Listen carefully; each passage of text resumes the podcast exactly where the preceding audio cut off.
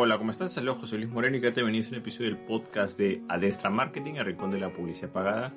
Si la primera vez que nos escuchas, puedes suscribirte para ser notificado sobre futuros episodios del podcast. El tema que vamos a el día de hoy es, ¿es bueno hacer campañas pagadas o campañas de anuncios simplemente por instinto?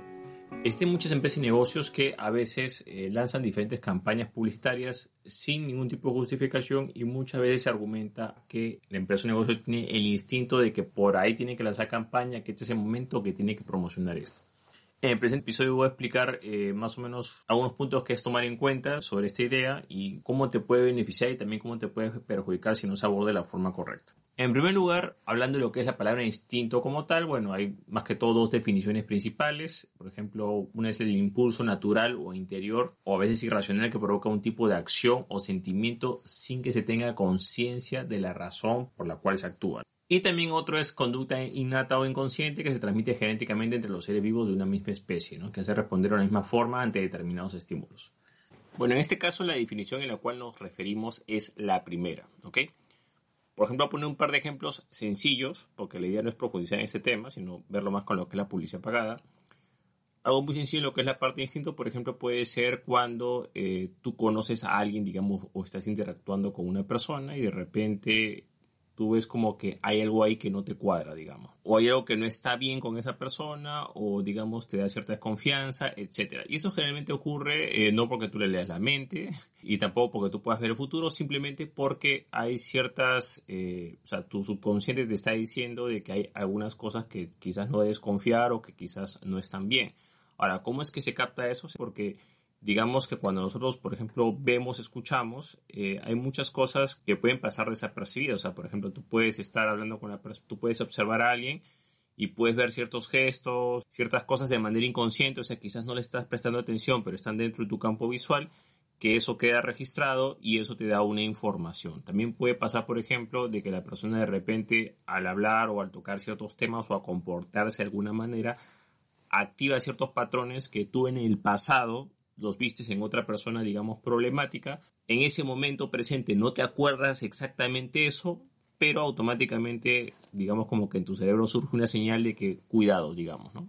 Entonces, un ejemplo sencillo, por ejemplo, cuando tú estás, como digo, conociendo a una persona y de repente ves algo que no te cae bien o algo que no está bien, no recuerdas exactamente por qué o no lo puedes justificar o racionalizar, pero lo sabes. Entonces, es una forma de, que, la, de que la parte inconsciente se comunique con la parte consciente dando, digamos, ese tipo de señal diciendo que no confías. También puede pasar lo contrario, que quizás tú puedes conocer a una persona y de repente te cae súper bien, o tú dices como, eh, esta persona, digamos, no sé, pues puede ser de confianza, o, me da buena espina, o, o, me cae bien, o creo que, no sé, de forma positiva y también puede pasar por un proceso similar.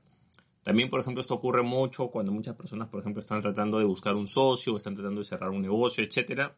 También pueden conocer a un socio que de repente les da una mala impresión digamos, o le da una mala espina. También puede pasar, por ejemplo, en una entrevista personal para contratar a alguien. Eh, cuando uno va a contratar a alguien, más que todo se fija en la química. Y también por si el, tema de la intuición se activa en un momento, si esta es la persona adecuada o no es la persona adecuada.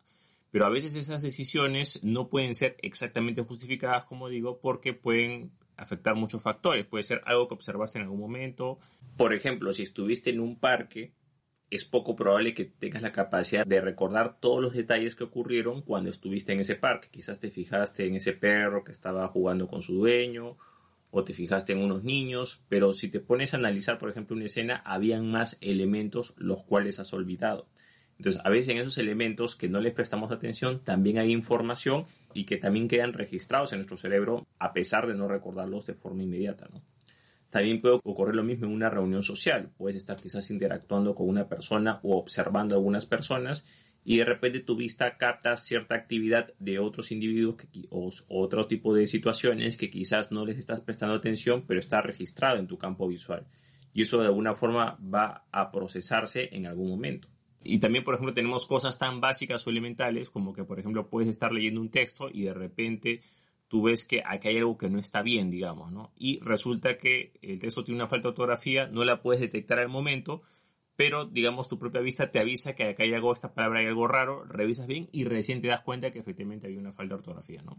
Este es un detalle pequeño, como digo, igual este, hay muchas definiciones sobre ese tema, el tema no es profundizar, yo tampoco soy experto en este tema, voy a aclararlo bastante bien, simplemente estoy utilizando este concepto para poder hacer, hacer la comparación en lo que respecta a publicidad pagada online. Bueno, aquí lo importante saber es de que a veces se utiliza ese término para justificar, digamos, el lanzamiento de algunas campañas pagadas. Sin embargo, eh, cuando esto no se hace de una forma adecuada, se comete una serie de errores. Por ejemplo, un error es de repente que una empresa de negocio diga, mira, es que yo creo que tengo el instinto que esto va a salir bien, quiero asignar esta cantidad de presupuesto para esta campaña específica y listo. Y se ejecuta como, como yo digo. Sin haber hecho un previo análisis, sin tener antecedentes, sin hacer pruebas, simplemente lanzar la campaña como tal. Lo más probable es de que esa campaña no, tenga éxito, por supuesto que puede haber algo de suerte, pero generalmente es como dar un disparo al aire, o sea, no hay un objetivo concreto. Acá entra mucho más a lo que es el azar, sería más que todo como una apuesta, más que hacer una campaña. Pero lamentablemente eh, muchas empresas y negocios hacen sus campañas de esa manera, simplemente por simple, como un sistema de apuestas, ¿no? A ver si sale o no sale. Y generalmente las malas experiencias en publicidad pagada online viene a raíz de ese tipo de pensamiento, ¿no? Simplemente es de que, bueno, vamos a apostarlo todo por, por esta campaña, o yo creo que por aquí es y listo, ¿no? Ahora, hay que tomar en cuenta que la forma, digamos, correcta de ver lo que es la publicidad pagada es mediante la realización de pruebas y experimentación. Eh, dentro de estas pruebas, por ejemplo, hay que tomar en cuenta que el presupuesto siempre se va a dividir en dos partes la campaña como tal y las pruebas que vamos a realizar.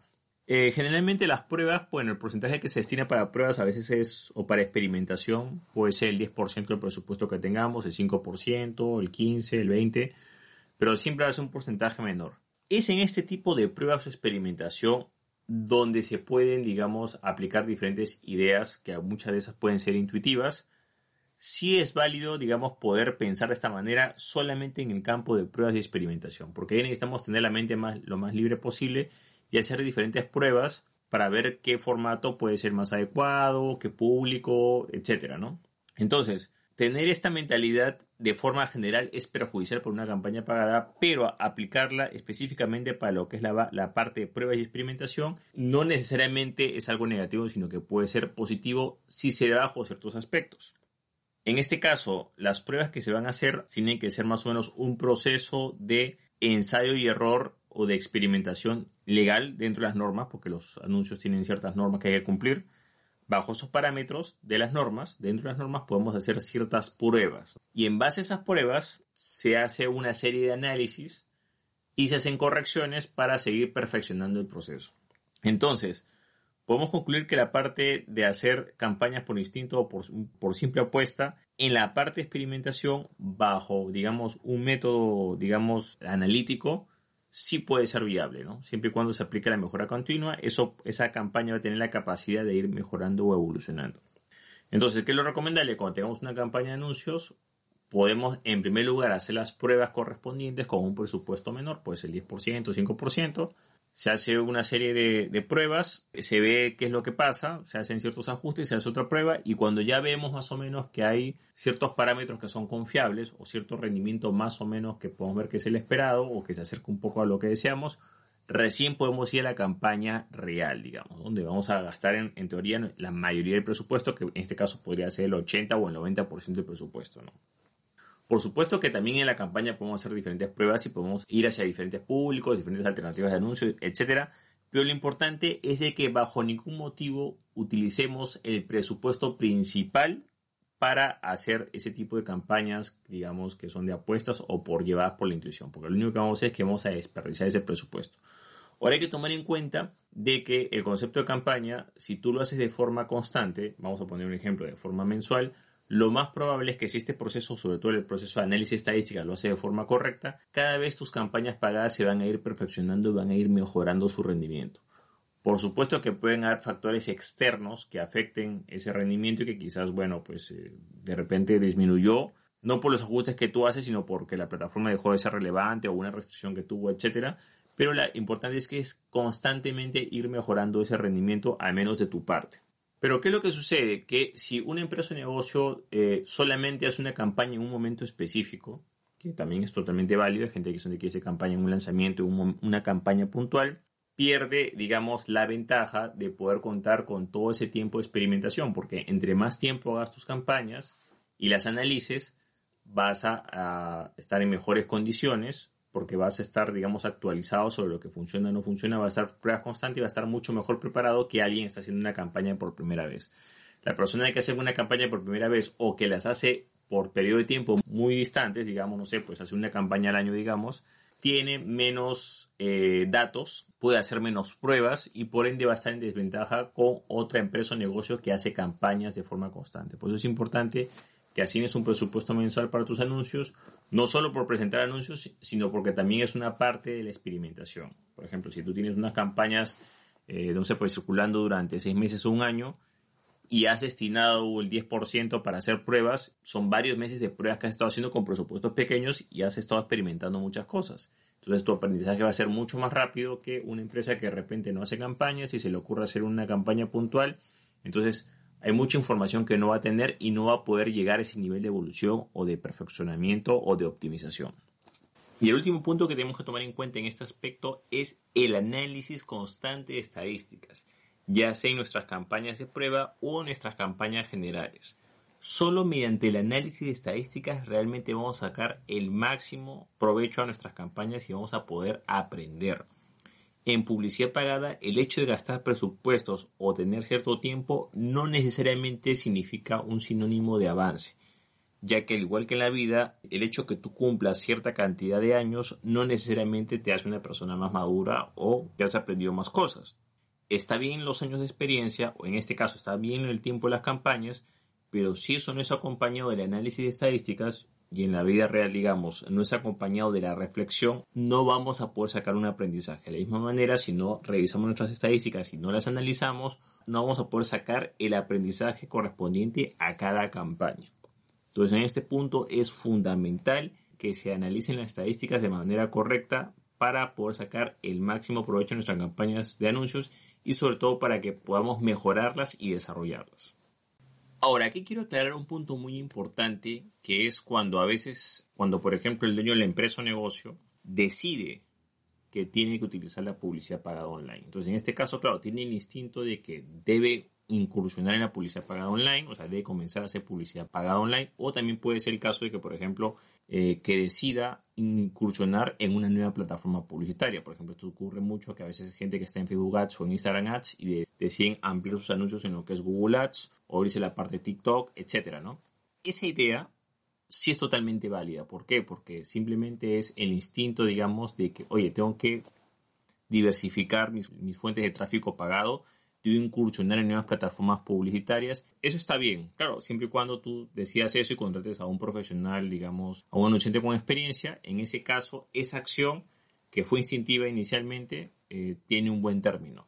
Ahora, ¿cuándo viene el problema? El problema viene cuando hay esa, esa idea de incursionar en una plataforma publicitaria y nosotros mismos queremos hacer una sola campaña y que salga bien a la primera, o contratamos un anunciante, pero, no le dejamos hacer su trabajo. Simplemente le decimos, mira, vas a presentar este anuncio con este texto específico, con esta imagen específica o este video específico a este público y vas a gastar este presupuesto y no le damos ningún chance para que ese anunciante pueda experimentar o probar.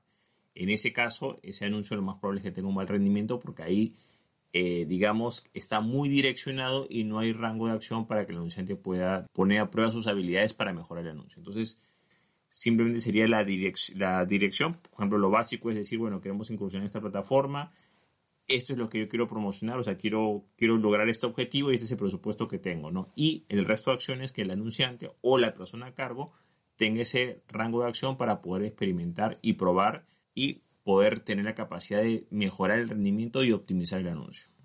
Bueno, de esta manera hemos hablado sobre lo que es el instinto en publicidad pagada online. Si te gustó este episodio, no te olvides hacer clic en me gusta, dejar tu comentario en la parte de abajo, compartir el episodio y por supuesto suscribirte al podcast.